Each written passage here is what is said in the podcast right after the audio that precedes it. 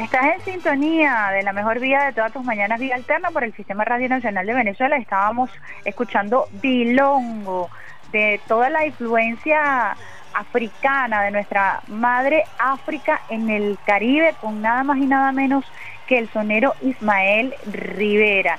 Y todo esto tiene que ver con lo que vamos a conversar porque tiene que ver con lo nuestro, con la patria grande, con esta característica muy particular de quienes nacimos en esta zona del globo terráqueo y más de quienes nacimos en este Caribe hermosísimo. El día de ayer se realizó una actividad especialísima, precisamente auspiciada por el Centro de Estudios Simón Bolívar con motivo de los 205 años del discurso de Angostura el Centro de Estudios Simón Bolívar inauguró este jueves la Cátedra Bolívar del siglo XXI, la cual contó con una extraordinaria conferencia del historiador, escritor y abogado Luis Brito García. Antes de presentar nuestro invitado, nos, eh, nos parece pertinente escuchar un pedacito de la extraordinaria intervención el día de ayer, como siempre nos tiene acostumbrados del profesor Luis Brito García. Hemos tenido el placer de conmemorar los 205 años del discurso de Angostura con una conversación sobre las ideas fundamentales de ese discurso.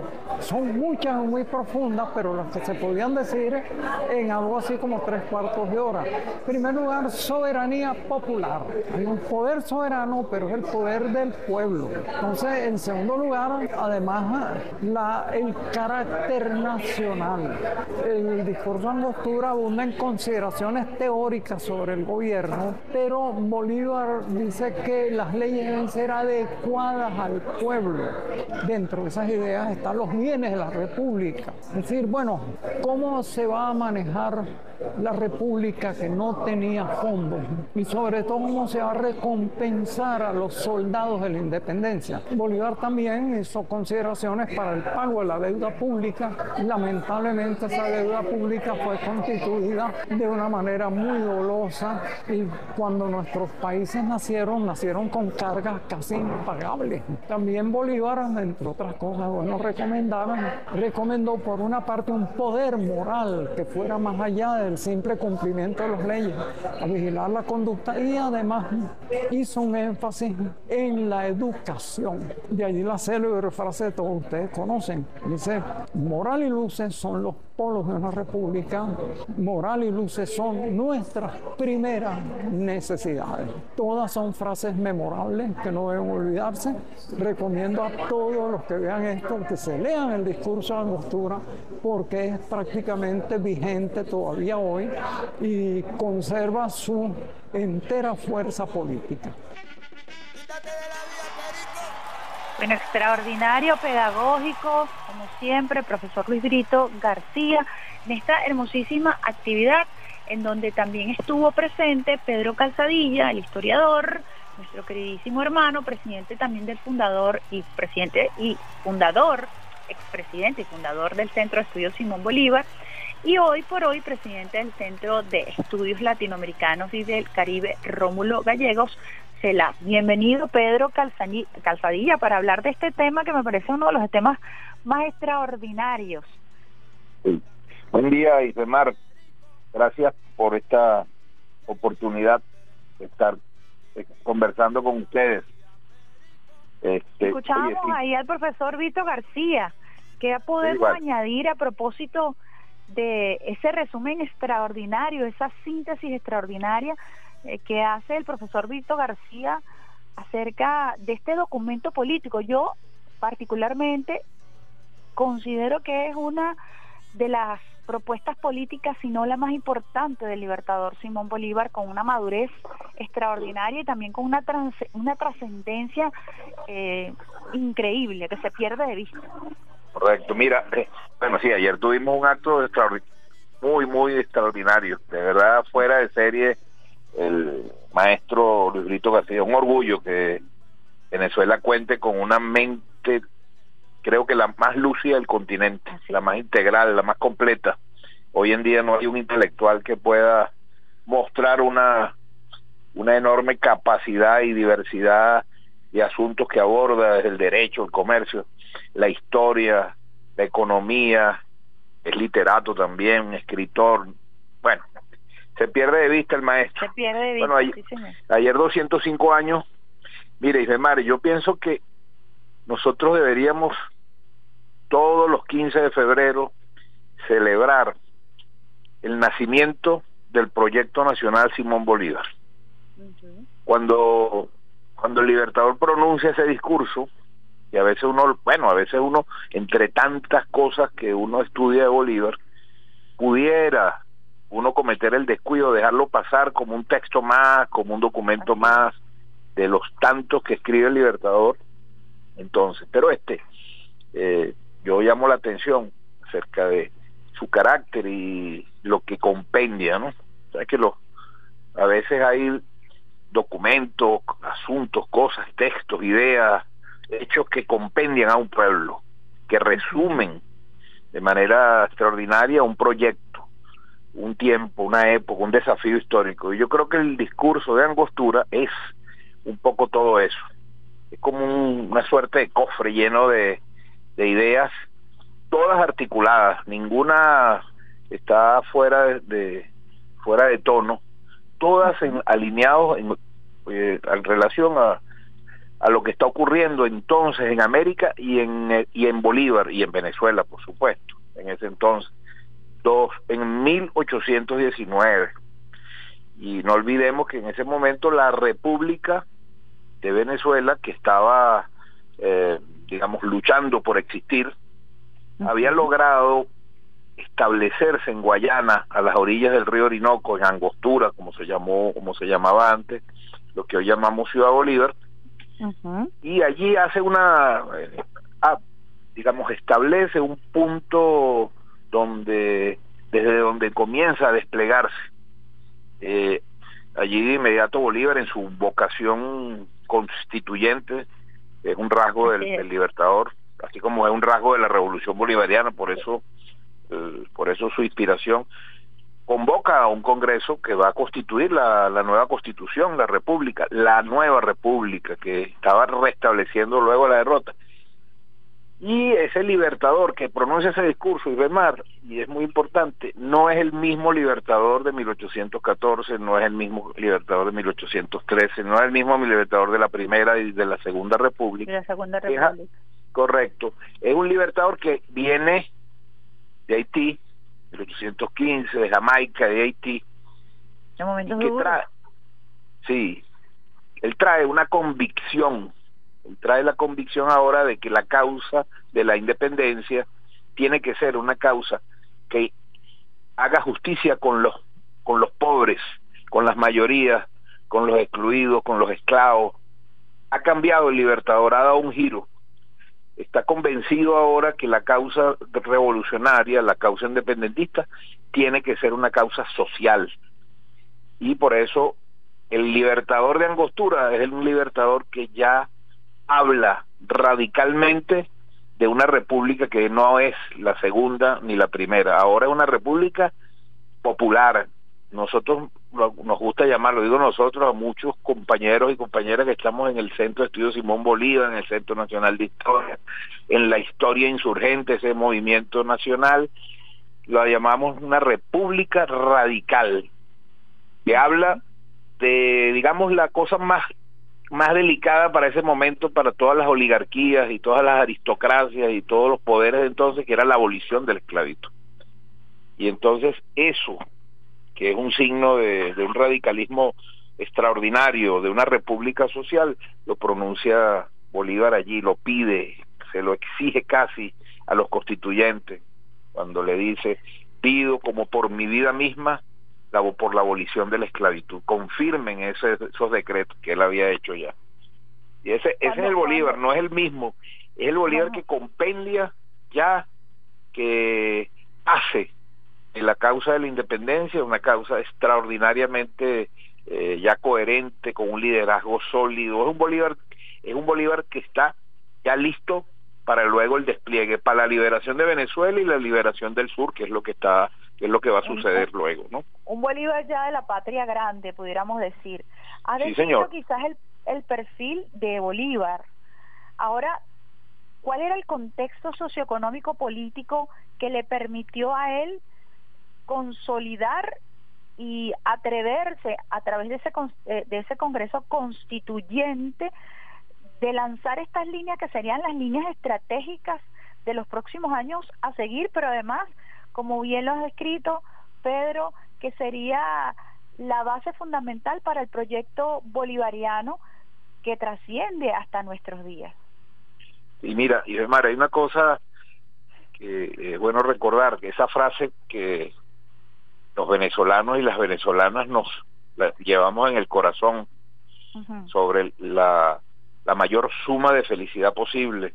El gobierno más perfecto es aquel que proporciona a su pueblo la mayor suma de felicidad, de justicia social, etcétera.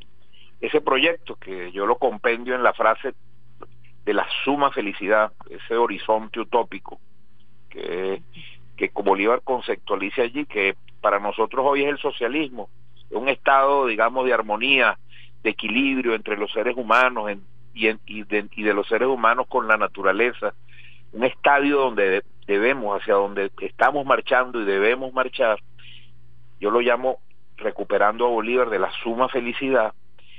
Bolívar lo plantea allí, lo caracteriza, le da como forma, como sentido, y por eso yo, yo cada, cada vez que lo leo y cada vez que llegue este, esta fecha uno vuelve a leerlo para seguir alimentándose y nutriéndose de él. Cada vez que lo leo me convenzo que este texto fue, bueno, el propio comandante Chávez lo dice expresamente, pero en la intimidad yo creo que este texto, yo creo que fue la clave del salto que da Chávez de ser un, un patriota de ser un, venezolano patriota e incluso bolivariano a ser un revolucionario. Porque porque el, ideario que está en, en el discurso de Angostura es el ideario de un revolucionario, ya no de un líder político, no ya no de un republicano, sino ya de un republicano revolucionario que quiere transformar radicalmente lo que había, no solo romper con España, ¿no? que era un asunto sobre el cual estaba toda la todos los sectores sociales estábamos de acuerdo en ese momento, digo estábamos porque nuestro pueblo somos nosotros hace 200 años, sino también de ir más allá, de abolir las desigualdades, los privilegios, los fueros. ¿Cómo, cómo pero fíjate, vuelvo a te, te, te arreago la pregunta, ¿de dónde ese ímpetu que tiene Bolívar, ese atrevimiento, porque todos esos planteamientos que hoy eh, quizás nos parecieran accesibles, eran atrevimientos para la época. El tema de la abolición de la esclavitud, el tema de la soberanía popular, el tema de moral y luz, o sea, la educación para todos y todas, totalmente disruptivo. ¿Cómo se atreve a Bolívar a, a pronunciar ese, en ese momento eh, cuando sabía que además tenía que emprender una causa que trascendía ya a Venezuela, que iba para Gran Colombia por la formación de la Gran Colombia y más, ¿no?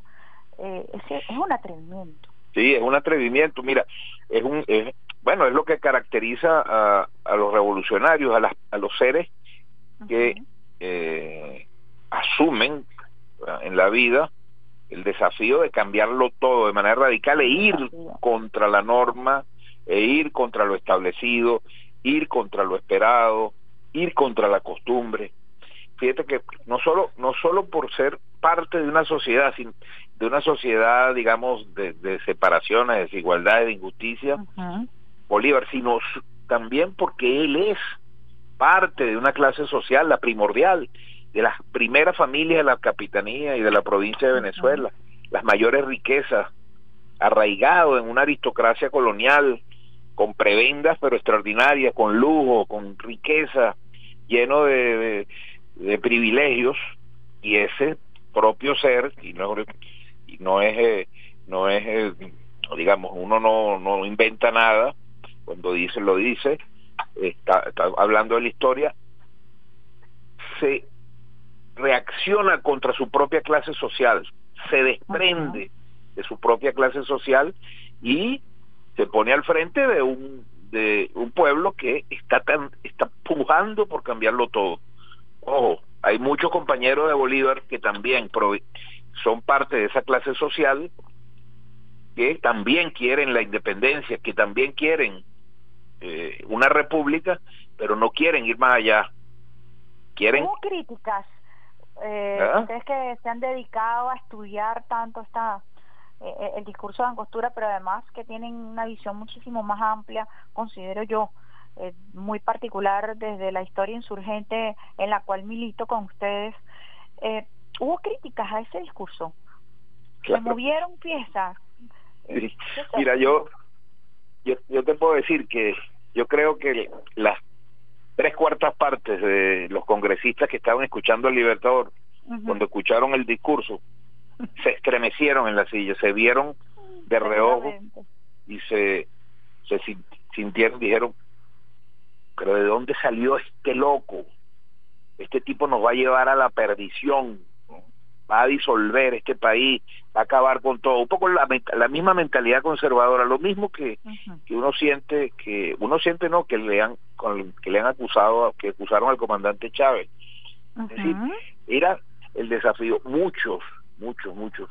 La reacción, pero, pero lo, lo interesante de esto es que hay, la reacción contra Bolívar fue no solo de los defensores del rey de España, sino también de los defensores de la República yo le he comentado, nosotros, bueno, nosotros tenemos una, una disputa, hay una disputa de dos proyectos históricos en Venezuela de hace más de 200 años, ¿verdad?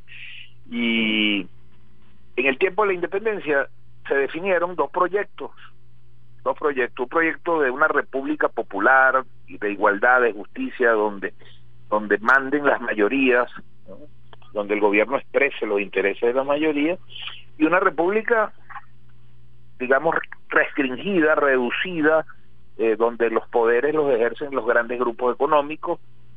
Esos dos proyectos estaban ya en ese tiempo, eh, estaban unidos en momentos y había una pugna permanente. Por eso cuando Bolívar muere, cuando y antes de que muera ya está la, la conspiración contra él. Él había que frenarlo y los y quienes lo frenan, ¿quién es? No lo frena España. Bolívar vence a España ¿Quiénes logran frenar a Bolívar temporalmente? Bueno, los propios compañeros de armas, los propios republicanos, temerosos, apegados a la vieja mentalidad, expresión de los intereses de los grupos económicos, y terminan dando al traste con su gran proyecto de unión, su gran proyecto no, su gran realización de unión de nuestra América, que fue Colombia, porque eso no fue un sueño, eso fue una realidad.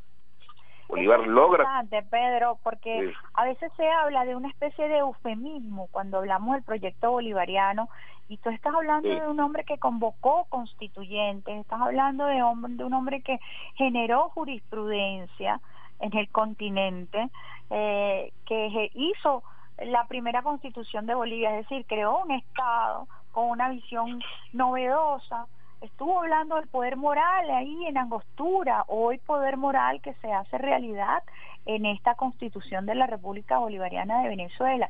A mí me gusta mucho aterrizar el tema de Bolívar y el proyecto bolivariano que se ha ah. visto incluso como una especie de esas repúblicas aéreas eh, que tanto se mencionaban en algún momento. No, y esto es un proyecto aterrizado, eh, consumado en su momento. Ah, que la traición en algún momento lo detuvo y que bueno, vino el comandante Chávez y lo reivindicó, sí.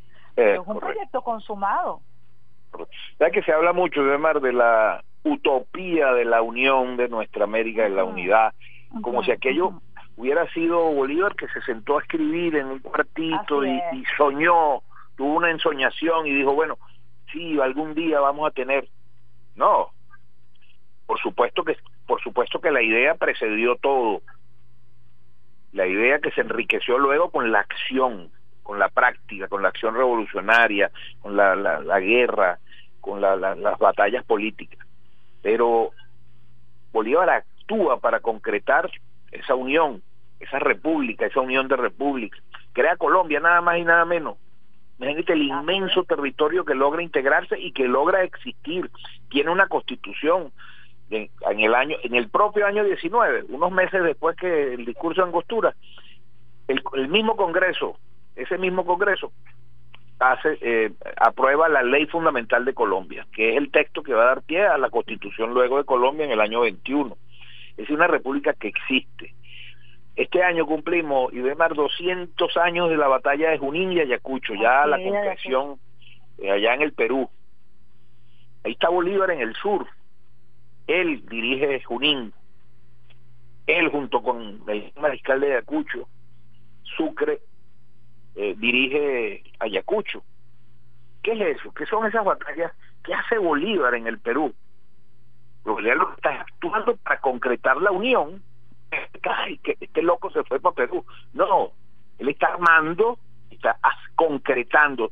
Son cosas concretas, tan concretas como, como, como una guerra, ¿verdad?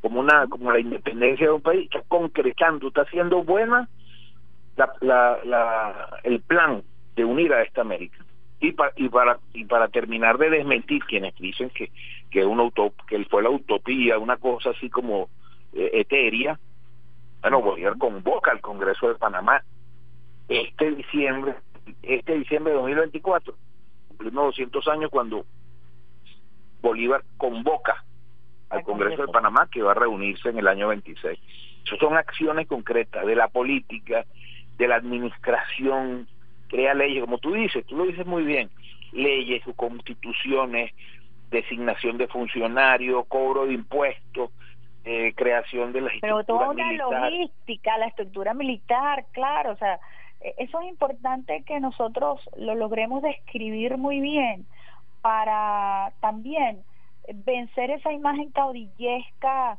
de fracasado que en algún momento se le intentó eh, o se intentó posicionar desde la historiografía oficial, porque al ser traicionado y al decir, bueno, Bolívar murió por allá solo, también es como el caso de Miranda en la Carraca, ¿no? Toda una narrativa para encasillar este proyecto grandioso que, que tiene una expresión extraordinaria en Angostura, pero que tiene una expresión extraordinaria en todo este proyecto bolivariano que hoy nosotros sucintamente nos atrevemos a conversar. Correcto, sí.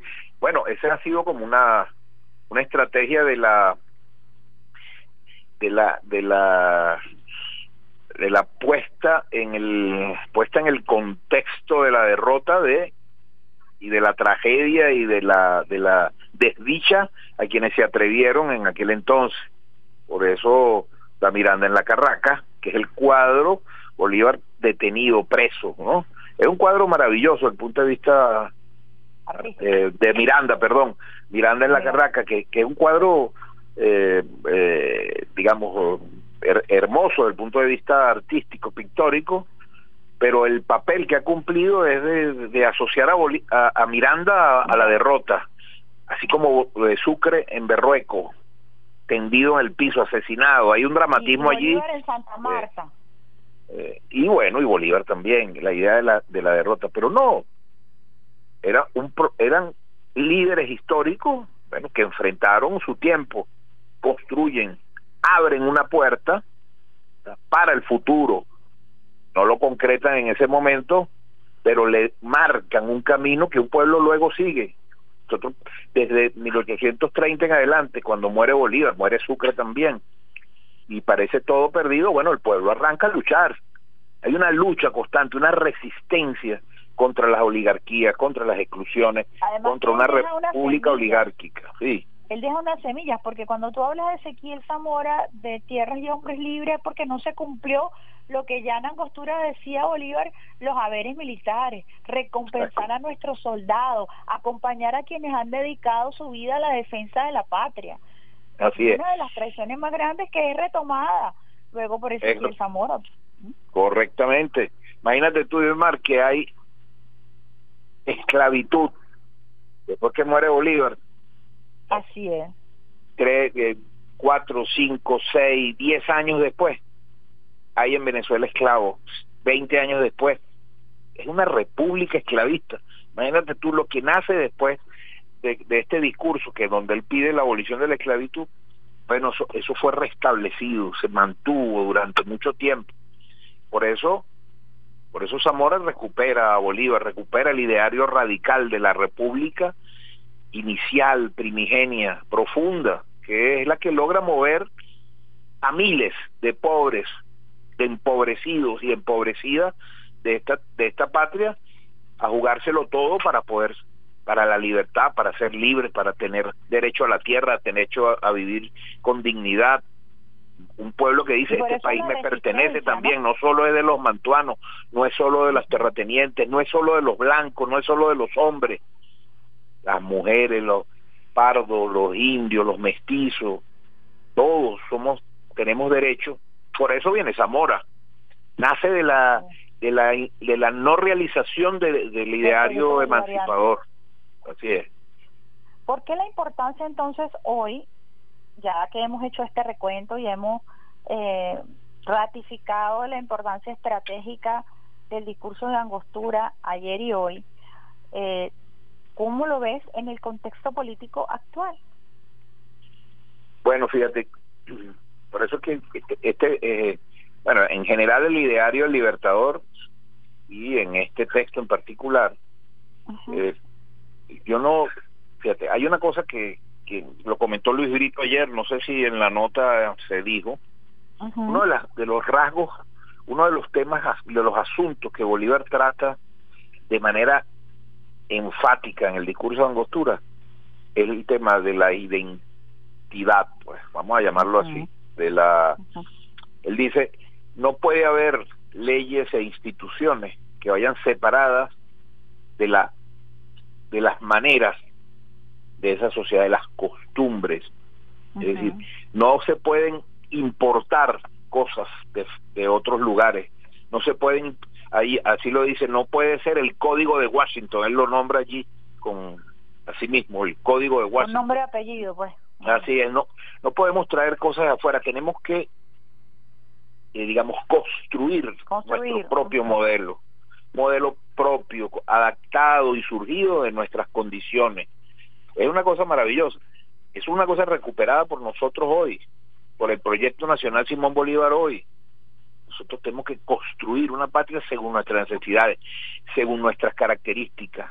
No aceptamos, y lo que viene luego es el ejercicio de la soberanía, de nuestra soberanía nacional como un principio irrenunciable. Bolívar nunca está dispuesto a ceder el principio de la soberanía. No hay ningún poder, ¿verdad? Nada, ninguna circunstancia puede permitirnos que nosotros cedamos lo que para, para él es fundamental, la soberanía. Nosotros estamos ahorita, ayer tuvimos que salir como pueblo, como Estado, como, como nación, como hijos de Bolívar nuevamente a tomar, a tomar acciones por la es descarada y inaceptable injerencia colonialista de, del cómo se llama del de Naciones Unidas sobre los derechos humanos no no recuerdo el cargo que tiene. Lo estuve leyendo las declaraciones y, no puede ser. Un pueblo no puede permitir que se, que se, que se inmiscuya en una acción soberana de un Estado de esa manera. ¿Qué es eso que hicimos ayer? Ese es, fíjate qué casualidad, ocurre un 15 de febrero, el día en que estamos conmemorando 205 años, y el mejor tributo al Libertador en esos 205 años fue el gesto de nuevamente de independencia, de soberanía y de, y de diplomacia, digamos, patriota eh, que, que ha, practicado la revolución bolivariana el día de ayer, ¿no? Claro, y, y además que te permite entender que así como ayer había un proyecto bolivariano, así hoy, desde nuestra constitución de la República Bolivariana de Venezuela hasta todo lo que emana, poder electoral, poder moral, forma parte de ese proyecto, ¿no? Eh, también tratan de invisibilizarlo hoy tratan de reducirlo, minimizarlo y vemos que es un proyecto que trasciende, que va desde nuestra lucha independentista y que existe hoy como país, como constitución, como república, ¿no? Y eso también es muy importante decirlo porque eh, no venimos de la nada, venimos de un proceso histórico. Usted que es profesor lo sabe más. Así es. No, hemos recuperado, por eso en el, el 4 de febrero de 1992, cuando vimos al comandante Chávez, el pueblo venezolano lo descubre en esos segundos donde se dirige al país y le dice, yo soy responsable, este es un movimiento militar o una rebelión militar bolivariana, este movimiento bolivariano, al pronunciar y al asociar aquel proyecto de reivindicación popular al proyecto de Bolívar, no estaba haciendo más que decir, señores, venimos a recuperar lo que quedó pendiente, venimos a cumplir el programa pospuesto de la independencia, el libertador, ¿qué es lo que estamos haciendo? es lo que estamos haciendo hoy con las diferencias de época, por supuesto.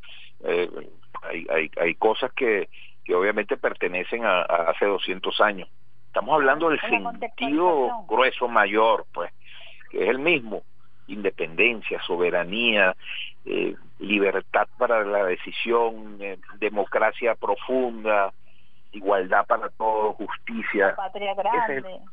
así es, patria grande, que es muy importante que nosotros somos somos un, pueblo que sabe y tiene conciencia de que nuestro destino está atado felizmente digo yo a el destino de todo el continente no podemos no puede uno sin los otros y los otros sin uno sí eh, tú le, le, dijeras a un joven eh, cómo le recomendarías voy a reformular la pregunta. A un joven abordar la carta, perdón, el, el discurso de Angostura? Bueno, yo lo le, quizás, bueno, primero le, le, diría que tampoco un bueno no es un texto fácil no es un texto que tiene lleno de está lleno de referencias históricas ¿no? y de, algunas claves digamos de que están, muy asociadas al momento a ese momento histórico pero yo lo yo le recomendaría que lo leyera pensando en nuestra constitución de hoy. Okay. Es decir, que haga permanentemente el diálogo entre eso que el Libertador dice hace 205 años allí, eh, como, como palabra, como idea, como acción en angostura, que, que pueda intentar hacer un, un diálogo con nuestra constitución nada más, nada más el, el preámbulo de nuestra constitución, nada más sus primeros artículos donde define la naturaleza del Estado y del orden político que están haciendo, ya comienzan a surgir allí la, la, resonancia y las claves. Ahí comienza uno a entenderlo mejor y a, y, amar a ese texto, sí. ¿Cuántos años tenía Bolívar en ese, en ese momento, Pedro? Perdón, no te entendí. ¿Cuántos años tenía Bolívar en ese momento? En el 19, imagínate, 83, 93, 3, 13, bueno, no llega treinta y tantos años, ¿no? Joven. Treinta y tantos. ¿Sabes que hay algo que a mí me, me enamora de... Treinta y seis años. Del discurso de Angostura, la pasión. La pasión que es propia del joven, ¿no? De los que nos sentimos jóvenes no cronológicamente, biológicamente, sino de espíritu. Así hay una vehemencia. Ahí lo ves tú, bueno, ese es el carácter de Bolívar, ¿no? Pero ese carácter que él mantiene hasta el final está acrecentado por eso que tú dices, el rasgo de la juventud. Es una generación, son los jóvenes los que abren las puertas del tiempo histórico en ese momento.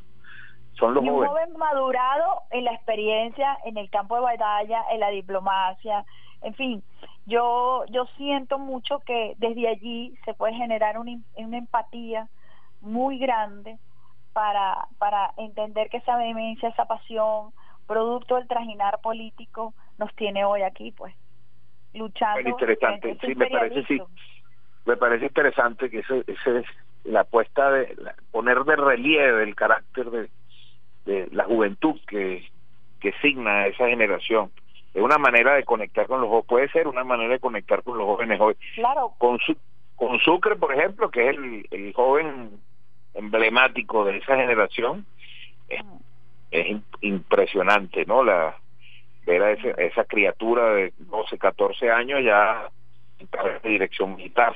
comandando, claro. Sí. Eh, ¿no? Es conmovedor, pues, porque es uno que le, ha tocado ver a la, el crecimiento de un niño y la formación de una mente, de una conciencia y, ver eso es conocerlo es conmovedor. Pero ese fue ese la, eso, eso fue lo que ocurrió. Y esa es la maravilla de nuestra historia sí. Bueno, pero de verdad que muchísimas gracias, Pedro Calzadilla, eh, quien está al frente del CELAC y quien además nunca ha dejado de estar en el Centro de Estudios Simón Bolívar porque es fundador, es padre, y en todo lo que esté relacionado con la historia insurgente.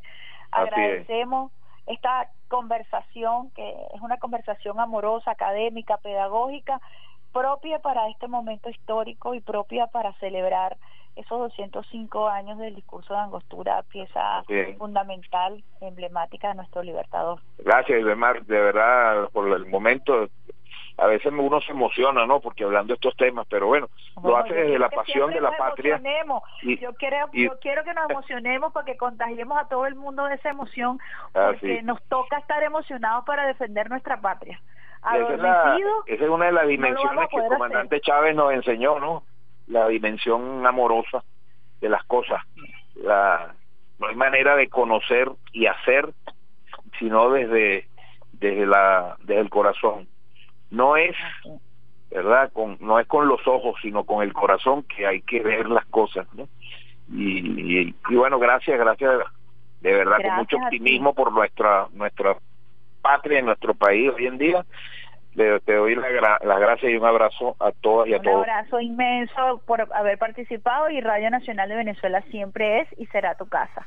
Gracias. Pedro Calzadilla, presidente del CELAC y además eh, miembro fundador del Centro de Estudios Simón Bolívar. Agradecemos al equipo del Centro de Estudios Simón Bolívar por hacernos llegar todo el material de esta extraordinaria actividad que se realizó el día de ayer con la participación de Jesús López, con la de Alejandro López, perdón, con la participación también del maestro profesor Luis Brito García y por supuesto también con la participación de eh, Pedro Calzadilla.